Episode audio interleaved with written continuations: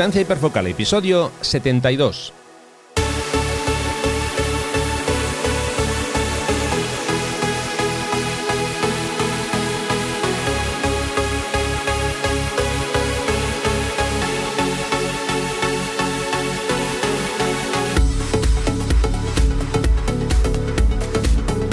Hola, hola, hola, ¿qué tal? ¿Cómo estáis? Bienvenidos a un nuevo episodio de Distancia Hiperfocal, el podcast de fotografía de paisaje y viajes.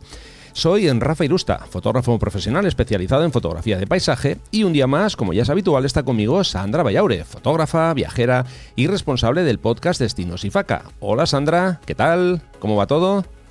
Pues mira, muy bien, la verdad es que no, no me puedo quejar. Hoy tengo un día zen, no sé si se va a reflejar eso en, este episodio o no, pero bueno, vengo así en, en, modo poco guerrera, digamos. Ah, bien, bien. Vamos a ver cómo termina esto. Veremos. Bueno, a ver, en el episodio de hoy os voy a contar mis primeros pasos utilizando drones en fotografía de paisaje no sé si esto es muy zen o no, ¿eh? Y vamos a conocer el trabajo de un nuevo fotógrafo que nos va a traer Sandra un poquito más tarde, un poquito más adelante. Pero antes de empezar, como ya sabéis, ya es habitual, un recordatorio para el mes de octubre, taller Costa de Vizcaya los días 23, 24 y 25. Repito, taller Costa de Vizcaya, días 23, 24 y 25 de octubre. Podéis consultar toda la información en rafairusta.com barra talleres.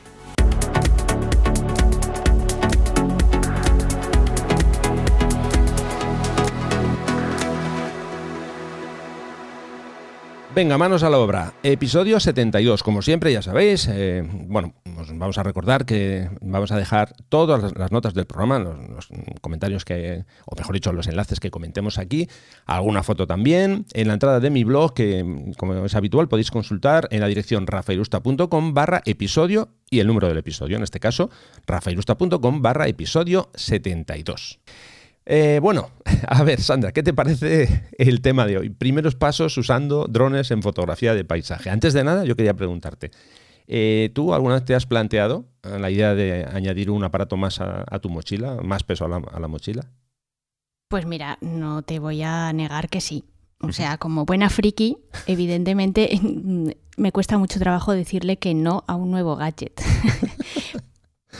Y lo que pasa es que, en, mira, en este caso eh, me, pasaron dos cosas curiosas. La primera es que eh, me pareció, cuando empecé a ver que es, pues eso, que el dron se convertía un poco en un eh, aparato de consumo masivo o de gran consumo, o que cualquiera, digamos, que nos podíamos comprar un, un dron y volarlo, me pareció una, una posibilidad fotográfica fascinante. Y y me llamó mucho la atención y la verdad es que me, pues me motivó mucho a, intentar averiguar más, a intentar aprender.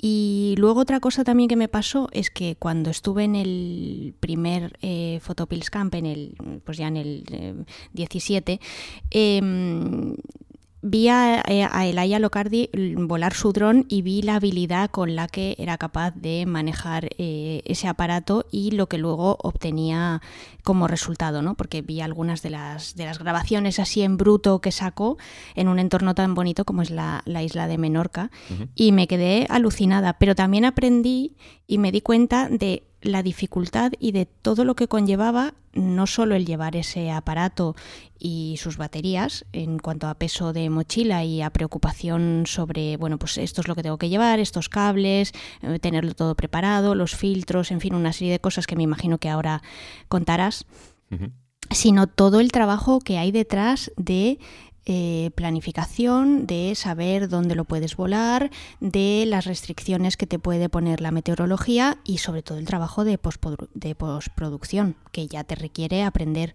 otro software, mm, saber dónde cortar los planos, eh, de todo lo que has grabado que puede ser interesante y que no, cómo montarlo, meterle la música.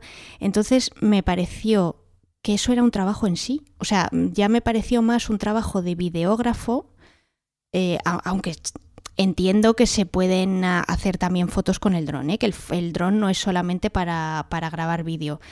Pero al final me pareció que era, que es un, digamos que un aparato, mm, en mi opinión, ¿eh? más de vídeo que de foto. Y digo que es una opinión porque eh, al final, y tú mismo nos lo vas a explicar, seguramente eh, sirve para las dos cosas al 50%, pero a mí me pareció que se le podía sacar mucho más partido desde el punto de vídeo. Ah, yo de momento no lo sé, y igual un día me, me, da por ahí y me vuelvo videógrafa, pero yo de momento es un campo que respeto muchísimo, que me encanta, pero en el que no voy a meter los pies porque mm, no tengo la motivación y el tiempo suficiente como para dedicarme a ello. Y desde el punto de vista de fotografía, es verdad que te da una cantidad de puntos de vista mm, alucinantes y que puedes conseguir fotos que de otra manera no podrías conseguir, eh, ya bien sea por el punto de vista que te da, por la longitud de dónde puede estar el sujeto con respecto a tu posición, eh, por, el, por, poder hacer fotos de la gran exposición, panorámicas increíbles. Pero al final em, a mí me parece que es complicarme mucho más la vida desde el punto de vista de la fotografía, que a mí me gusta cómo la hago y sobre todo cómo, cómo puedo hacerla, porque muchas veces tengo muchas limitaciones que ya he contado en otros episodios y que ahora no vienen al caso. Entonces, el llevar un dron para mí sería, en vez de un placer, sería una complicación. Y en el momento en el que para mí la fotografía se complica, me deja de divertir. Ya. Eh, bueno, yo voy a contar un poco cuál es eh, o cuál ha sido, mejor dicho, mi acercamiento desde el principio hasta ahora que ya tengo un dron. Eh, bueno, en un principio yo pensaba como tú. Eh, aquello de llevar un aparato más, eh, complicarme la vida con tema de vídeo, tal, todo eso pues, era, muy, muy complicado. Pero bueno, aún así estuve investigando. Y para mí el mayor muro, o el muro más, más potente que encontré, fue el tema de la, eh, actual legislación que, tenemos. ¿no? no vamos a entrar con, ahora mismo con la legislación de forma profunda, porque no es el propósito de este episodio si ves que me quedo dormida, ya sabes por qué es. o que no hay respuesta al otro lado, vamos. No, pero solamente voy a, voy, a, voy a dar alguna pequeña perla de cómo está la situación, bueno, cómo está todavía a día de hoy. Eh, luego explicaré, ¿eh? pero a día de hoy, por ejemplo, eh, si tú quieres volar un dron, digamos que hay dos caminos. Uno es el camino recreativo y otro el profesional. Vamos a partir de la base que yo en este caso me dedico a la fotografía de forma profesional y yo supongamos que quiero dedicarme también a hacer tomas con dron, de vídeo, fotografía y demás. Bien. Eh, eh, de entrada yo tengo que eh, conseguir un, curso de piloto. Pero es que antes del curso de piloto yo tengo que conseguir pasar un certificado médico. Bien, este certificado médico, para que nos situemos un poco, no es el que sacas cuando vas a renovar el, el carnet de conducir. No. Es el mismo que se le exige a una, persona que quiera pilotar una aeronave de 500 kilos de peso. Y yo Vamos, dicho de otra manera, ser piloto de Iberia. Eh, pues eh, no, no, de Iberia, pero de aviones pequeños sí. Eh, esto es un poco, digo, para que nos hagamos una idea de qué ha pasado con esta legislación. A ver, el mundo de los drones ha venido de golpe. Aquí el organismo que gestiona todo, todo este asunto se llama AESA y a esa no tenía legislación y dijo, bueno, vamos a, cerrar aquí por todas partes. Luego ya, si, si, hay que abrir, ya, ya iremos abriendo. Entonces, como digo, no creo que sea muy lógico que a una persona que va a volar un dron, en mi caso, que es un dron que pesa menos de un kilo, que yo tenga que pasar el mismo certificado médico que una persona que puede volar aviones de 500 kilos. Lo siento, pero me parece que no es muy lógico. Pero bueno, es la situación que hay, es la normativa y es la que es. Todos los compañeros que, tienen en este momento eh, el, título de, pilotos de dron han tenido que pasar por ese certificado médico. Y a partir de ahí ya podríamos pasar a otra serie de, requerimientos, como que si tú quieres dedicarte a esto de forma eh, profesional, no vale con ser autónomo. No. Tienes que inscribirte como operadora de drones que es eh, otra gestión eh, superior, con lo que, eh, bueno, a ver, perdón, un, apunte. Puedes pilotar drones si te contrata una operadora. Si no te contrata una operadora y quieres ser tú el que te contratas a ti mismo, es un poco ilógico esto, pero bueno, tú tienes que establecerte como operadora de drones. Bueno, ya digo, no me voy a enrollar mucho con esto, habría muchas cosas más que comentar sobre el tema de, lo absurda que es a veces esta eh, legislación, pero es la que hay. Bien. Entonces yo en su momento descarté la idea. Dije, no, esto es una locura y yo lo siento, pero no, me olvido del tema del dron. Bien, ¿qué ha pasado? Bueno, pues ha pasado lo que obviamente era lógico. Esto va evolucionando y las cosas van a cambiar. Eh, iban a cambiar o iban a empezar a cambiar el día 1 de julio, 1 de julio de 2020, pero obviamente por la situación que, todos estamos viviendo, pues eso se va a retrasar. Mm, parece ser que hasta finales de año no va a empezar, finales de año o principios del año 2021, y se va a hacer eh, de forma escalonada un proceso de, digamos, de cambio de, la normativa para adecuarnos a una normativa que se va a establecer a nivel europeo. Entonces, ya, digo, estamos en plena fase de cambio y ahí la cosa pinta bastante mejor. Eh, ¿Por qué? Bueno, pues porque alguien que quiera volar un dron como si fuera eh, un hobby, como de momento es mi caso, pues no vamos a tener que superar un certificado médico, un, título para, manejar aviones, de, drones, mejor dicho, eh, de, digamos de categorías superiores, sino simplemente vamos a tener que pasar un, nada, un examen online eh, lógicamente nos vamos a tener que leer el manual del dron y demás. digamos que conocer unas, unas, cuestiones bastante básicas. Y luego, por supuesto, eso sí, vamos a tener que, conocer eh, qué lugares, en qué lugares vamos a, poder volar o no. Entonces, obviamente va a ser un poquito más floja esta, esta eh, legislación. Yo veo perfecto que haya una legislación que controle esto, eso lo tengo claro. Eh, habrá sitios donde no se pueda volar, igual que pasa ahora. Lo que pasa que ya digo es que ahora mismo hay muchísimos sitios que, son completamente ilógicos. Eh, es normal que no te dejen volar cerca de un aeropuerto, claro pero es que hay, por ejemplo, pequeños aeropuertos que, prácticamente no, no, hay vuelos y ahí hay restricción. Sí que es cierto que tú puedes coordinarte con ellos, en fin, pero es todo bastante, a día de hoy, insisto, es todo bastante complicado, pero el futuro pinta bastante bien. Y eso ha sido realmente lo que me ha animado a finalmente decir, bueno, vamos a meternos en este mundo a ver qué pasa. Entonces, a ver, eh, en mi caso, tú hablabas de tema de vídeo más que fotografía. Bien, en mi caso es que es justo al revés.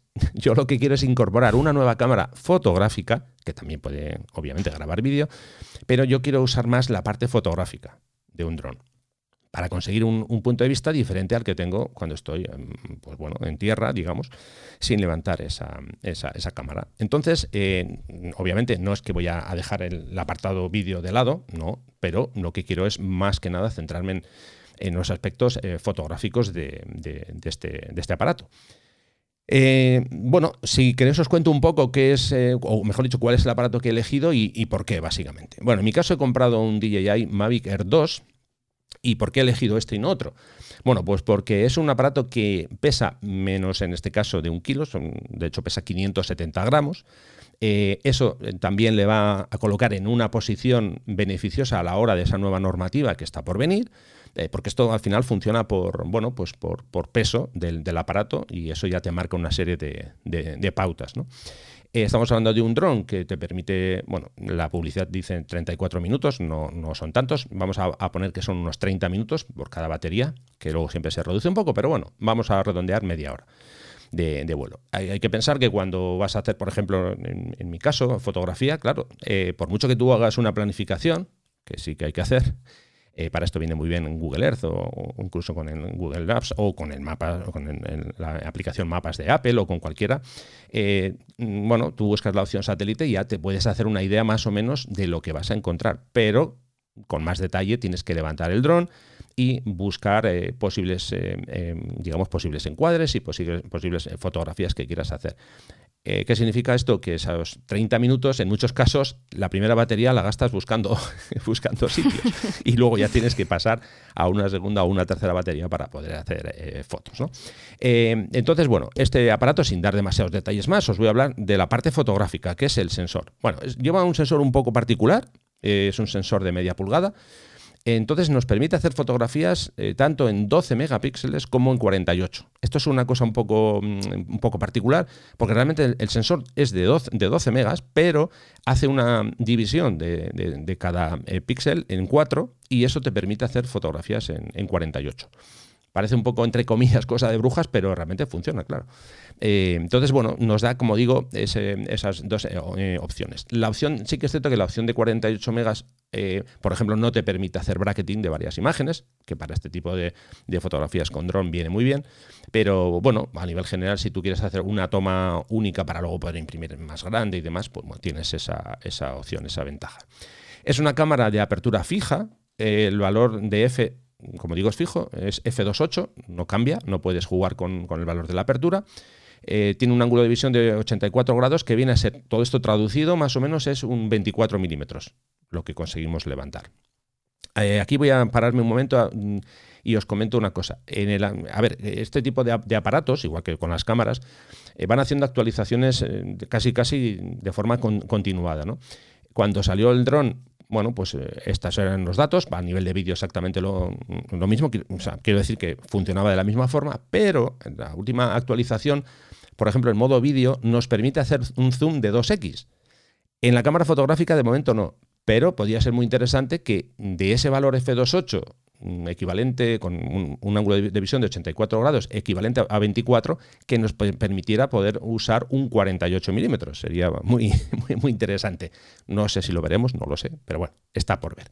Es una cámara con un enfoque fijo desde un metro hasta infinito y eh, tenemos un ISO en fotografía máximo de, 3200, de un valor de 3200. Sí que es cierto que con este tipo de, cámaras, con un sensor tan pequeñito, pues bueno, levantar más de ISO 200, mm, en fin, si no hay buena luz, la cosa se empieza a poner bastante complicada.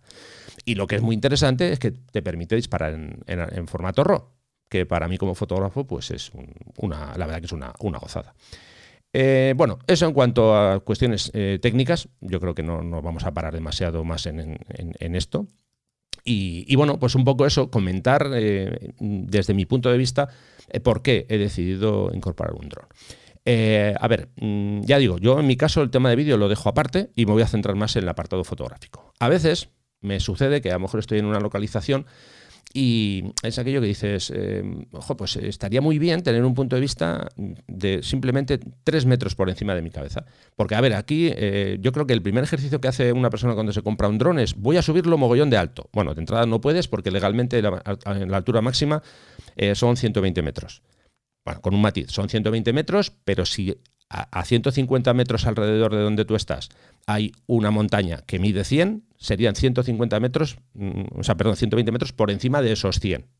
De, esa montaña, ¿de acuerdo? Una montaña, un obstáculo, eh, puede ser una montaña, un grupo de árboles, eh, lo que sea. Entonces, a lo que voy. El primer ejercicio que hacemos es, voy a levantarlo, que, quiero ver lo que se ve desde arriba. Sí, pero eso es... Hormigas es lo que ves desde arriba. no, pero me refiero que ese es el primer impulso. Pero yo no busco tanto eso, que sí que está bien, tomas cenitales está muy bien, pero yo busco a veces eso. Es como si yo tuviera un trípode, el otro día lo comentaba con un amigo y me decía eso, como si tuviéramos un trípode de, de 10, 12 metros Alguien dirá, bueno, ¿qué sentido tiene? Bueno, pues tiene el sentido de, ciertas localizaciones que ya tengo fotografiadas con mi cámara a, ras de suelo, me gustaría poder levantar un poco el, dron. Esto, a ver, tiene sus limitaciones y aquí entramos de nuevo en la normativa y es que no puedes volar donde quieras. Por ejemplo, parques naturales borrados de la lista. No puedes eh, volar el dron en parques. A ver, poder puedes, de hecho, se ven muchas fotos, que la gente se salta la, legislación, pero no debes volar en parques naturales. Hay un montón de zonas mm, en las que se intenta preservar, por ejemplo, em, el anidamiento de, aves, en fin.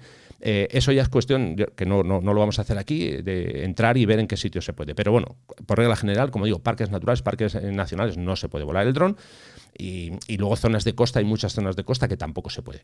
Pero sí que es cierto que, bueno, hay algunas localizaciones que tengo fotos hechas, como digo, a ras de suelo y me apetece mucho levantar una cámara por encima de mi cabeza y ver qué que, que, otros puntos de vista puedo, puedo sacar de ahí.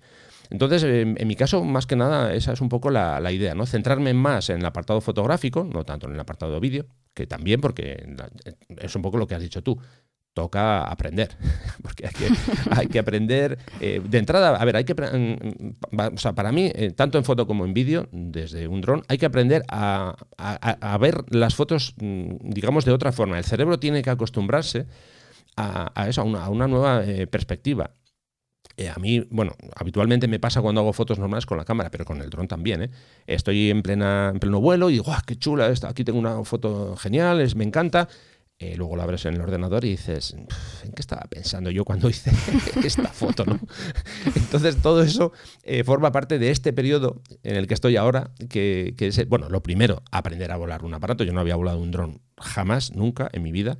Eh, es que de hecho yo nunca había utilizado un mando, ni siquiera el de una, em, pues no sé, de un videojuego, por ejemplo. Entonces, el acostumbrarte a usar los joysticks todo esto es, en mi caso está siendo un proceso desde cero total.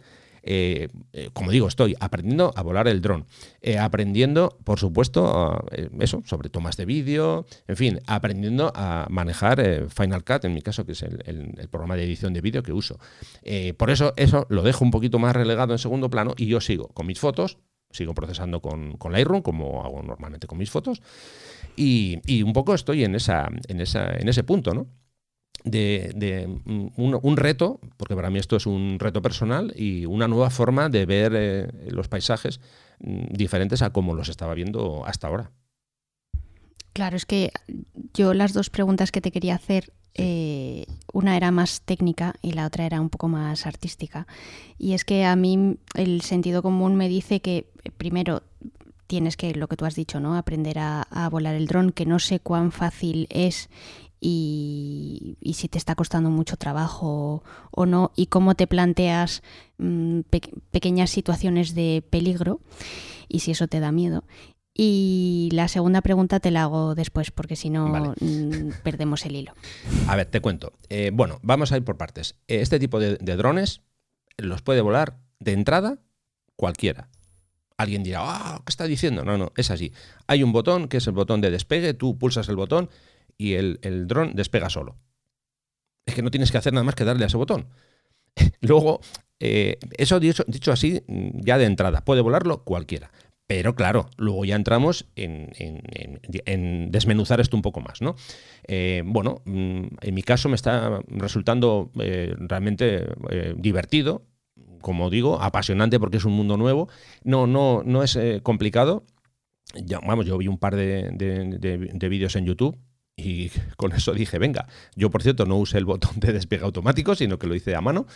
Y luego, a ver, tienen un montón de, modos automáticos. Por ejemplo, si quieres hacer, me refiero a cosas de vídeo, tienes un montón de, modos de vuelo que, en fin, que es que lo hace el aparato solo, ¿no? Eh, eh, por poner un ejemplo, típica eh, toma que seguro que hemos visto. Imagínate que tú estás en un punto haciendo fotos y quieres que el dron te rodee mm, haciendo un giro alrededor de, eso, de, ti.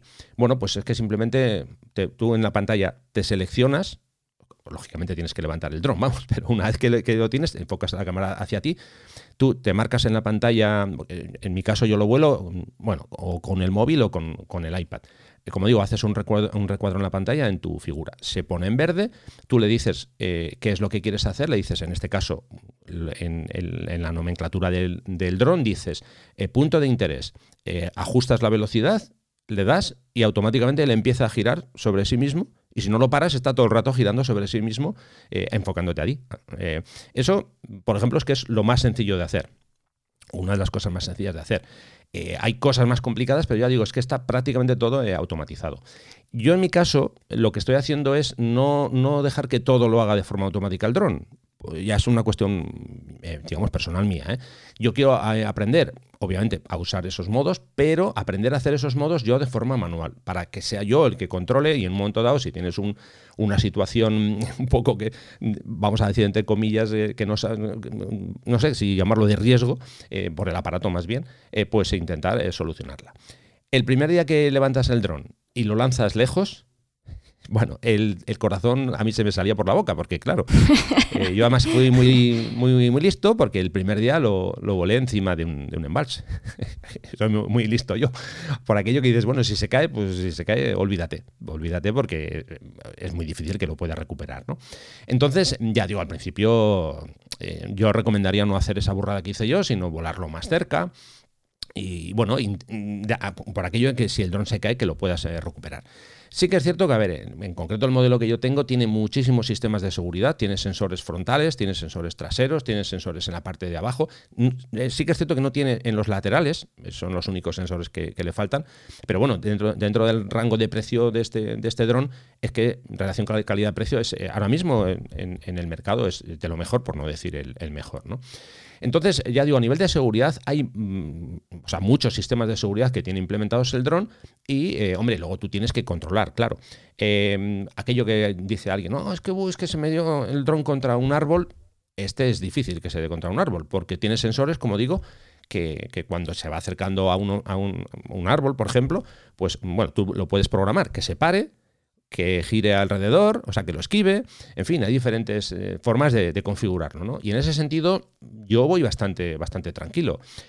Pueden pasar cosas, claro, y de hecho, pues a veces eh, pasan. Eh, tú vas mirando la pantalla, ahí tienes una serie de datos telemétricos de, bueno, la, distancia a la que está, en fin, la, altitud a la que está y hay un, una pequeña, eh, digamos, un pequeño icono en la pantalla que te indica, eh, digamos, la, la, conexión, por decirlo así, del mando con, el, con, la, con la nave, con el, con el dron.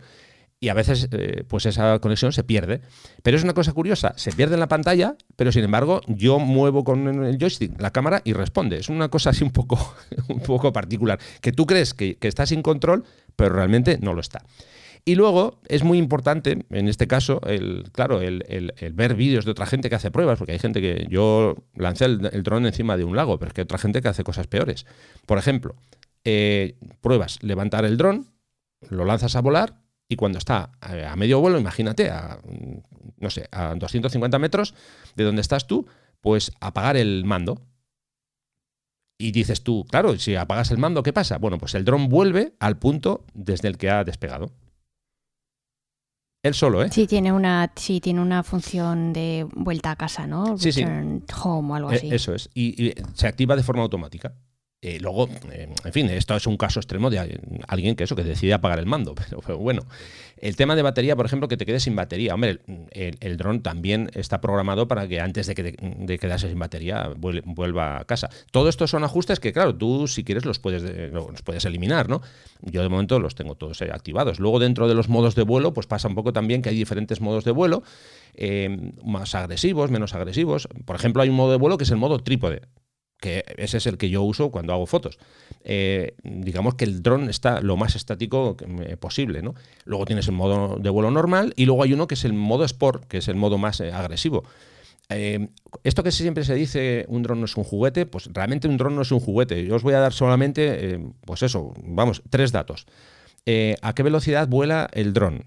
En el modo trípode, que es el modo, vamos a decir, más tranquilo, más relajado, mm, vuela a, a una velocidad de 18 kilómetros hora. Eh, si pasamos al modo normal, el dron pasa a 43,2 km hora.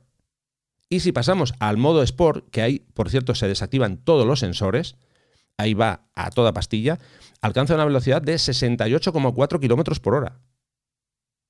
Quiero decir que eh, no es un juguete, en efecto, hay que tener cuidado eh, por eso no puedes volar encima de personas, en fin, eh, ya digo, no, no quiero meterme de momento en, la normativa. ¿no? Yo en mi caso, pues vuelo encima de, pinos, de árboles, en ese sentido. De lagos. Eh, eso es de lagos. Y yo, yo intento no usar el modo sport, bueno, básicamente, básicamente porque es que no, no, no me hace falta. Hombre, puede tener sentido que si por lo que sea, yo qué sé, se te ha pasado, estás haciendo fotos y te da el aviso de, de batería, eh, o sea, de que te queda eh, poca batería, en vez de dejarlo que vuelva solo, si quieres traerlo tú, pues en ese caso sí que lo pongo en modo Sport, le doy caña para que venga hacia mí lo más rápido posible, ¿no?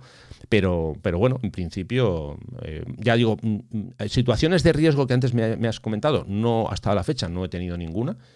Eh, intento ser bastante, bastante eh, precavido. Esto no quita que mañana se estampe contra una pared, no lo sé. Y bueno, por cierto, una cosa muy interesante que creo que esto para los novatos sobre todo, yo creo que esto es algo que vale para todos los que se compran un dron, pero bueno, si eres novato todavía más. Eh, esta marca te ofrece un seguro durante un año que te permite tú pagas, a ver, para que os hagáis una idea, os hablo de precios así de forma muy rápida.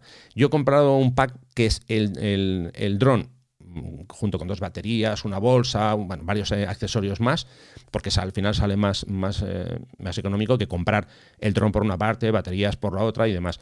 Digo esto porque el, el dron solo viene con una batería, pero el pack que se llama Vuela Más viene con dos baterías más, ya tienes tres. Hablamos de mm, números rápidos, una hora y media de, autonomía de, de, vuelo.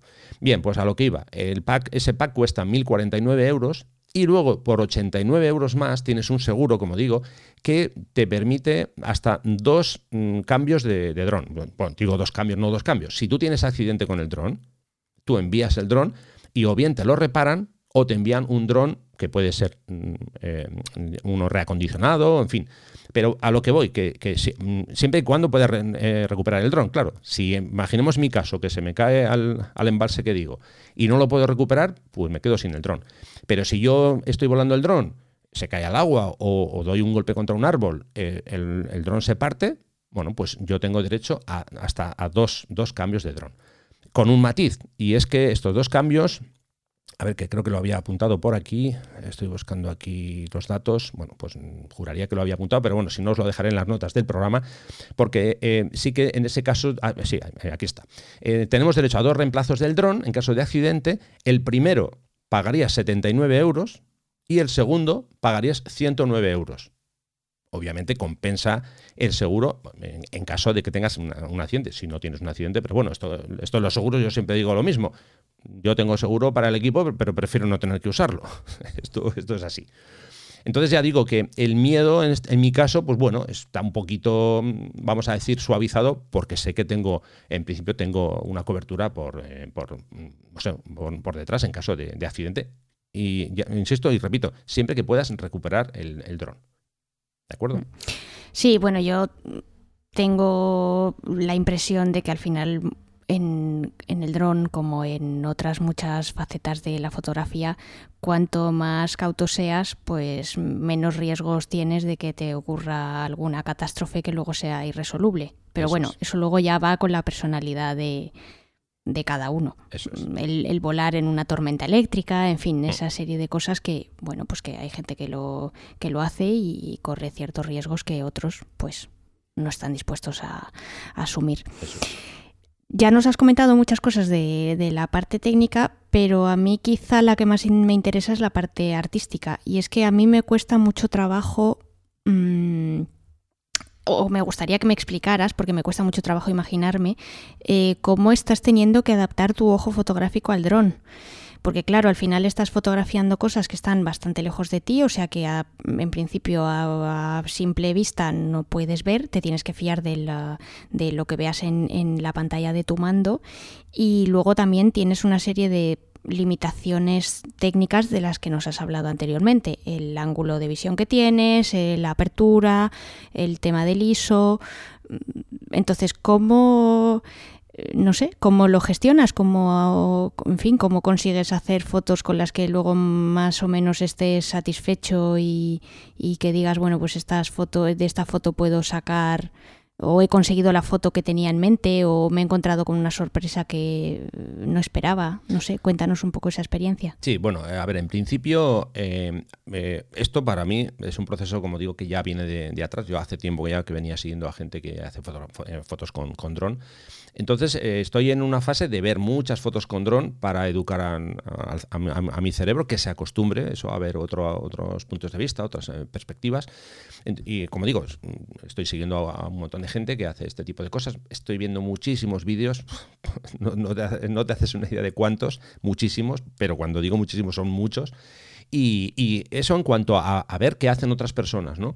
Y luego, en, cuanto a lo que hago yo desde que tengo el, el, dron, bueno, pues estoy gastando muchas baterías de, entrada en no hacer fotos, simplemente en levantar el, dron, aprender a, ver mm, las fotos desde arriba, eh, hacer fotos que luego no, las, utilizo porque, mm, en fin, tú puedes estar perfectamente concentrado haciendo un vuelo y una sesión de fotos y ah, qué bonito es todo, que me, está quedando de maravilla y luego cuando descargas eso en, Lightroom dices, ¿en qué estaba pensando yo cuando he hecho esto? ¿no? Pero bueno, todo eso yo me lo tomo como parte de ese proceso de eh, aprendizaje. Entonces, básicamente, ya digo, estoy en una fase de educar a mi cerebro que sea capaz de, ver desde otro eh, punto de vista. ¿no? Eh, todavía no he, hecho vuelos en lugares que conozco, mm, o sea, cuando digo que conozco, lugares que ya he ido antes con la cámara, porque eso realmente es lo que, lo que el siguiente paso que quiero hacer. Insisto que aquí estoy muy limitado porque, por ejemplo, eh, si yo hago fotografías, bueno, hago no, tengo muchas fotografías, eh, por ejemplo, no sé, en, la costa de, o sea, perdón, en, la playa de Barrica, en Barrica no puedo volar el dron. Entonces ahí no voy a poder hacer ese complemento de imágenes que ya tengo con la cámara, añadir las imágenes con el dron. Pero mm, sí que tengo pendiente lugares donde sí que puedo volar el dron, eh, complementar. O incluso, bueno, si voy un día a un sitio nuevo, hacer fotos con la cámara y hacer fotos con el dron para complementar. Un poco la idea es eso, es em, intentar contar con mis fotos más cosas de las que cuento eh, habitualmente. Entonces, ya digo, para eso, claro, tienes que elegir mm, lugares donde realmente puedas volar de forma legal, legal el, dron. Por cierto, no, no creo que no, me, parece que no lo he comentado. Eh, lo que sí hago es siempre intento planificar todos los vuelos que hago en las zonas a las que voy a ir, lógicamente, para comprobar si realmente se puede volar o no se puede volar. Para esto hay una aplicación que se llama, bueno, una aplicación, no, perdón, una web que se llama En Aire Drones, que esa mm, es una página gestionada por AESA, que AESA es el organismo oficial que, gestiona eh, todo lo que tiene que ver con, el cielo. Aquí me, apetece hacer un, comentario que es que me río porque cuando lo escuché me pareció muy, muy curioso. A ver, eh, porque alguien puede decir, ya, pero yo por ejemplo puedo volar el, dron en, en mi casa. Sí, puedes. Digo puedes de entrada, te diría sí, pero hay unos matices. Por ejemplo, Imaginemos que tú tienes un garaje muy grande en tu casa y tú quieres volar el dron. Si tú, fíjate qué tontería voy a decir, ¿eh? si tú abres la puerta, no podrías volar el dron. Bueno, a ver, no podrías, no. Tendrías que revisar si realmente en esa zona tú puedes volar el dron o no. ¿Por qué digo esto? Porque en el momento que tú estás volando en el dron en, un edificio que tiene puertas o ventanas salida al, exterior, eh, digamos que lo que está por encima del suelo, el cielo para ellos no, no, es el cielo encima de tu cabeza, sino, entiéndeme, cuando tú levantas un metro o, 50 centímetros del suelo, eso ya es gestión de, eh, en este caso, de AESA. ¿Parece absurdo? Sí, sí, lo parece y lo es. Imagínate que tú tienes, no sé, un, pabellón industrial y dices, ah, pues es que quiero entrenar allí. Pues ya digo, eh, con las puertas abiertas oficialmente no, no se podría. ¿Esto parece una tontería? Sí, lo parece.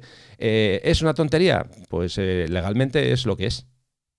Entonces, ya digo, yo lo que hago es cuando voy a ir a volar a un sitio, yo entro en, esta web, en, aire, miro el sitio al que voy a ir y ahí veo si hay alguna indicación que me diga que si puedo o no puedo volar. Eh, pueden darse el caso que directamente no puedas, si por ejemplo estás cerca de un aeropuerto no, no vas a poder, eh, en, fin, hay, eh, como antes comentaba, parques naturales que no se puede, parques nacionales que no se puede, zonas de costa que no se puede, pero bueno, sí que es cierto que hay otras zonas donde, donde se puede. Entonces, en ese caso, yo lo que, lo que suelo hacer es, hago, como digo, una programación de ese vuelo, hago un pantallazo de la zona, por si acaso imagínate que estás volando el dron y yo qué sé, viene la policía, la Guardia Civil, te dice, oiga, señor, ¿qué está haciendo usted aquí? Pues simplemente en, ese caso le enseñas, le dices, pues mire, estoy volando un dron eh, de forma, en este caso, eh, no profesional y, estoy haciendo fotos y vídeos. Eh, esta es la, programación de vuelo y, ya está. teóricamente no, no, vamos, no tiene por qué pasar nada porque tú estás haciendo las cosas bien. claro, si te dicen eso y estás en un parque natural donde no se puede volar y demás, pues te puedes comer una multa importante. Cuando digo importante es, de muchos miles de euros. O sea, por eso digo que, al final, eh, a ver, las normas están ahí, hay que cumplirlas. Es, mm, a veces es complicado porque te apetecería volar el dron en muchos sitios, pero si no puedes, no puedes. Entonces, eh, esto es importante. Ya digo, yo intento, eh, bueno, intento no, vamos, es que si no puedo volar directamente no, no, no lo vuelo. Es, mm. así de sencillo. Es que el riesgo de la multa es mucho riesgo. Y de hecho, por eso, para eso están las multas. Claro, claro. Para que sean disuasorias. Sí, sí, totalmente. Lo que pasa es que, bueno, yo, solamente la idea de, la normativa, insisto, eh, que estamos con una normativa que más que para drones, yo creo que es una normativa de avionetas o de, aviones de, pequeño tamaño más que, que de drones. A ver si ya está nueva que, bueno, no, no, como antes comentaba, no va a venir de golpe, va a ir poco a poco, de forma eh, progresiva, a ver si se ponen las pilas y, nos dejan una normativa, bueno, pues por lo menos que sea igual que la de eh, el resto de los países de, Europa, ¿no? Que luego ese es otro lío, claro, porque tú aquí a lo mejor puedes volar, pero te vas a, Francia y no puedes volar, o tienen, de hecho tienen una normativa diferente, en fin, es, un, es un poco, un poco lío, un poco no, bastante lío. Entonces, a ver si se ponen un poco de acuerdo eh, y, bueno, y, digamos que dejan las cosas bastante más claras de, cómo están ahora. Esperemos. Bueno, pues, eh, pues nada, nos quedamos a expensas de que nos vayas enseñando las fotos que vas haciendo, ¿no? Y ver cómo vas aprendiendo y cómo vas evolucionando y que nos cuentes cuáles son las dificultades mm, que vas superando.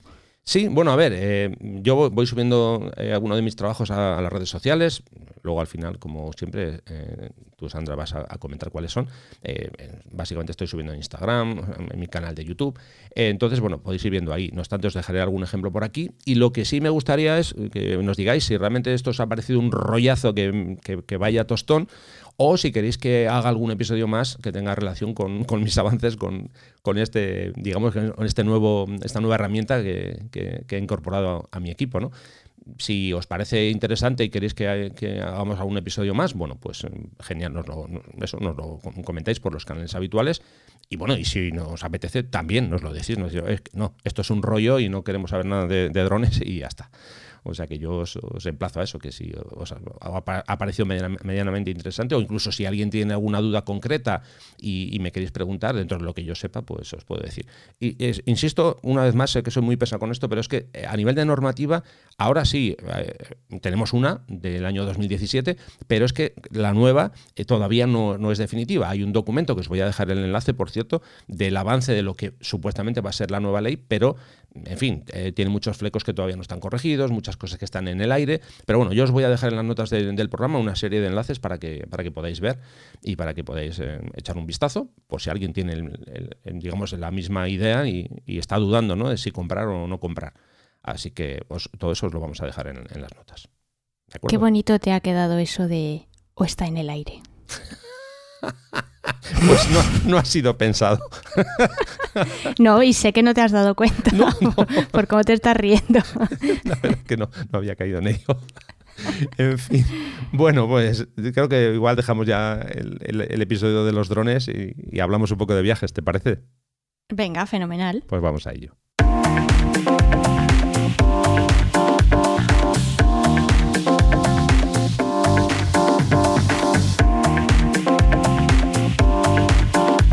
En Distancia Hiperfocal hablamos de viajes con Sandra Vallaure. Pues nada, Sandra, es tu turno. Ya dejamos el, aburrido mundo de, la legislación de, los drones y vamos con tu fotógrafo. A ver, a, ver, a, qué nos traes esta semana. Bueno, pues eh, sabéis que normalmente no siempre lo puedo, lo puedo conseguir porque a veces es eh, difícil vincular la temática del episodio a un fotógrafo en concreto, pero en esta ocasión vamos a dejar de lado el aburrido tema de la legislación, así en, eh, en, genérico, pero vamos a seguir con, eh, con, el tema de los drones porque me apetecía traer un, un, fotógrafo aéreo. Un fotógrafo que, bueno, pues que aparte de destacar por sus fotos normales, hechas con los pies sobre la tierra, eh, también destaca como, como fotógrafo aéreo.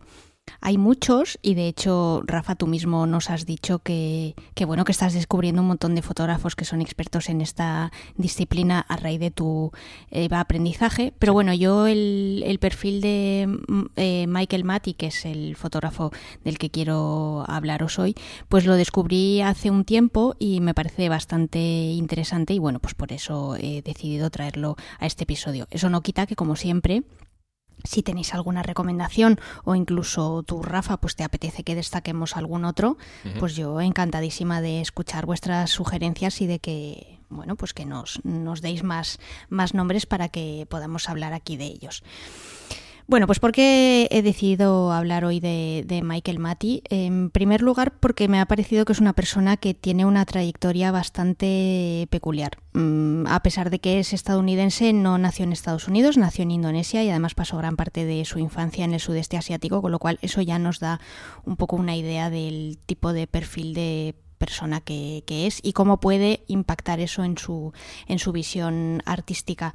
Mm, regresó a Estados Unidos, y empezó estudiando empresariales, pero luego terminó graduándose en fotografía. Ya sabéis que en Estados Unidos mm, la universidad es mucho más amplia y más laxa y da más oportunidades en estos sentidos, en este sentido que, las universidades que tenemos aquí en, en, Europa. Entonces, bueno, pues él de repente decidió que no le gustaban tanto los números y, y, las gráficas económicas y que le interesaba más la fotografía. Entonces, bueno, pues decidió eh, encaminar sus estudios más hacia, hacia este mundo.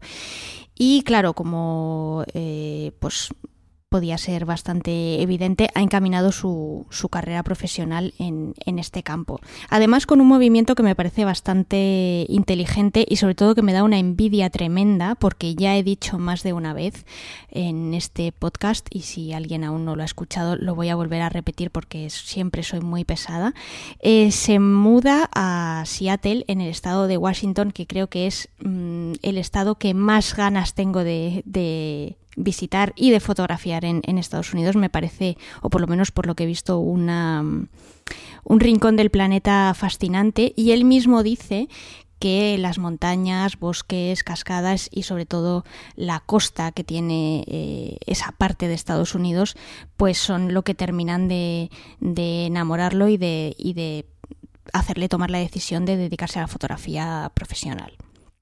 Entonces, bueno, pues eh, básicamente él se centra en dos temáticas, que son la fotografía de viajes y la fotografía de, de aventura o de exteriores que desarrolla más en Washington, mientras que la fotografía de viajes, pues obviamente la hace fuera de, Estados Unidos, y a través de la cual, pues él mismo confiesa que ha viajado a unos 45 países más o menos.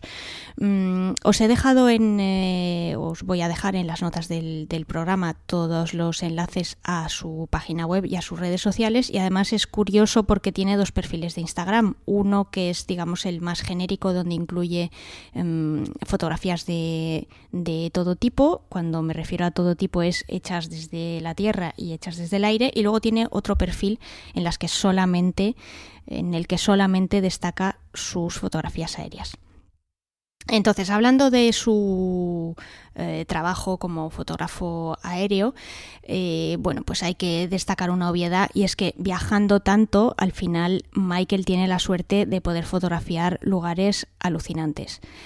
Dicho esto, a Rafa y a mí siempre nos gusta recordar que no por viajar eh, a la Conchinchina vas a conseguir una foto fantástica, pero sí que es verdad que al final la localización, hombre, pues es un punto de partida muy interesante para hacer al final una foto mm, que destaque, que sea original, que merezca la pena y sobre todo que tenga cierto impacto en, en el espectador.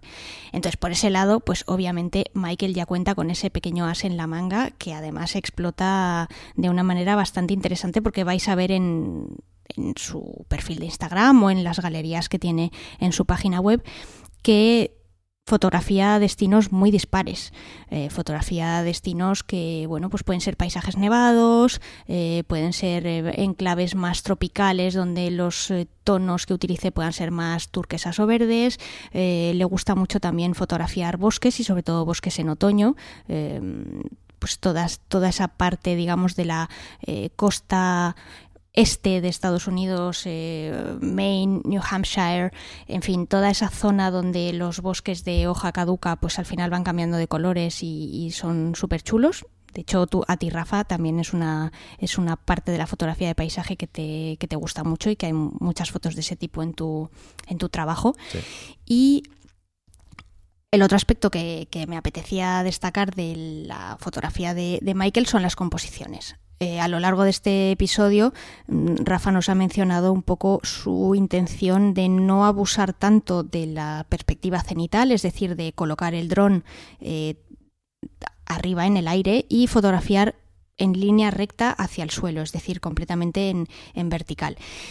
Son composiciones que Michael usa de vez en cuando, pero él sobre todo lo que le gusta es Mm, hacer un poco lo que decía Rafa que quiere aprender, ¿no? Es usar el, trípode, eh, perdón, el dron como trípode y elevarlo a una cierta altura, no demasiado del suelo, de tal manera que tengas una visión un poquito más Mm, panorámica del entorno eh, que quieres fotografiar. Y la verdad es que en ese sentido creo que lo, domina con maestría y, puede dar una, perspectiva muy interesante de lo que es un sitio que, bueno, pues que podemos tener más o menos en mente o que ya hemos visto fotografiado 200 millones de veces, precisamente el dron lo que te da es ese punto de vista fresco y esa, esa nueva forma de ver un sitio que a priori pues ya estás aburrido de ver.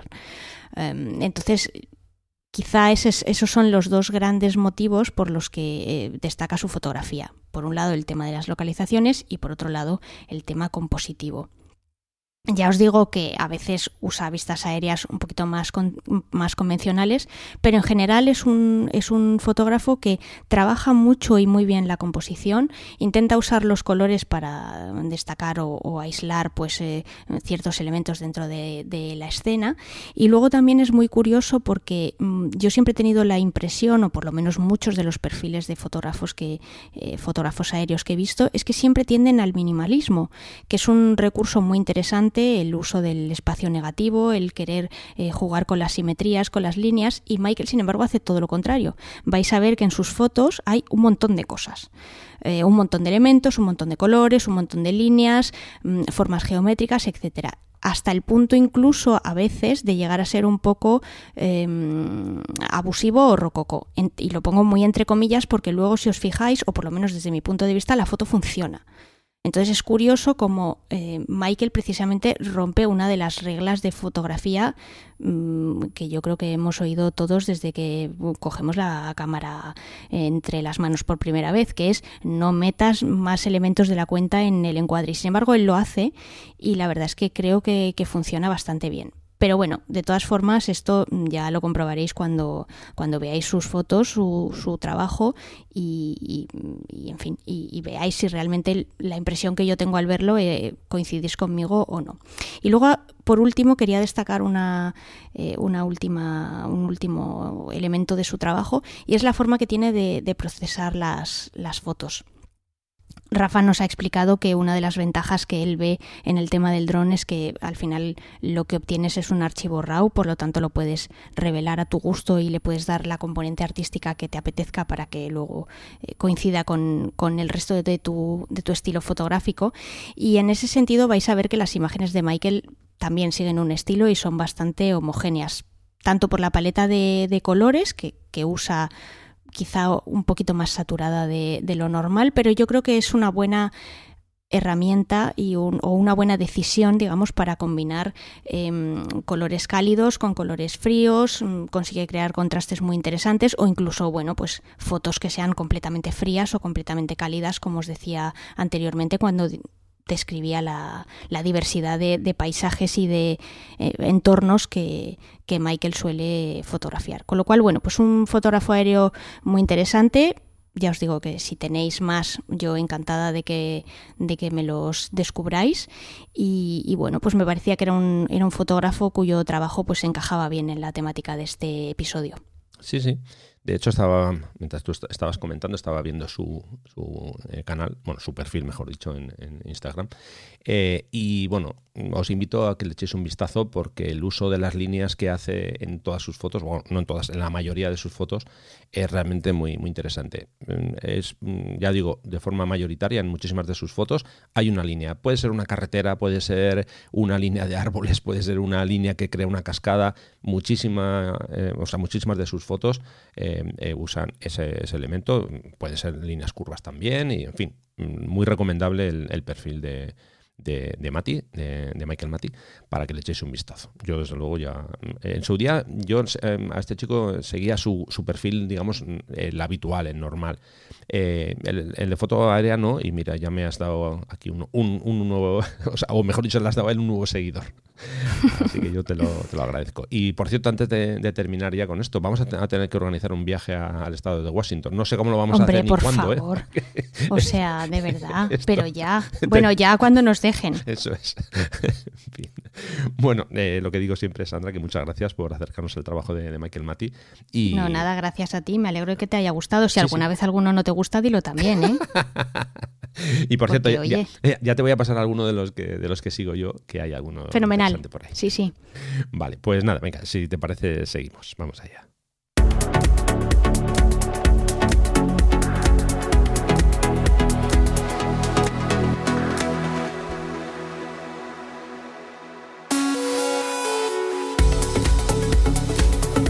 Ay, bueno, pues nada, ya está. Ya casi casi hemos terminado. Ya siento si os he dado mucha paliza con el tema de, del dron.